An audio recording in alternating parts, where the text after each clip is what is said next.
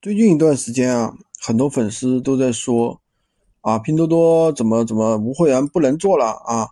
我为什么呢？因为拼多多现在越来越恶心了，就是弄了一个，就是说会给客户发短信啊，就说你这个货是中间贩子加差价的，是哪个店买的，然后把哪个店的链接都发给客户，然后把价格都发给客户，确实是挺恶心的。他在出狠招了啊，他在。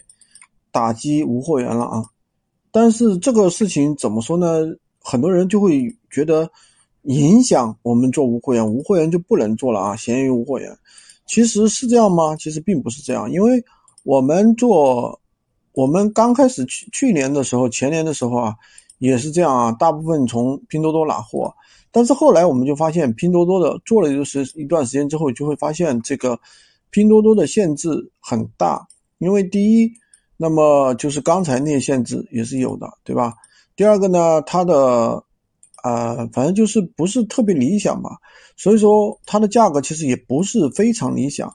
我们就找到了这一些真正的以自己的一手货源，啊，逐步逐步的就不走拼多多了。其实现在也有很多商家的话，很多做无货源的，他们也是不走拼多多的，比如说走这个淘宝啊，或者是幺六八八呀，都有的。所以说，嗯。我想说的是，其实拼多多怎么样啊？对我们这个无货源其实是没有什么影响的。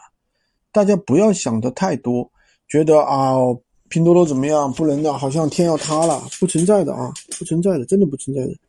其实说实话，我自己买东西我也不怎么用拼多多，我们一般都是从京东买或者是淘宝买，对吧？这样的话更快呀。京东的话服务好，东西贵是贵点但是快呀，对吧？淘宝的话，东西比较全嘛，啥都有，对吧？各有各的特点。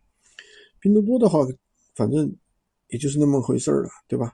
而这东西价格确实低，但是呢，你要花大量的时间去选，是吧？所以说，嗯，真的不用担心。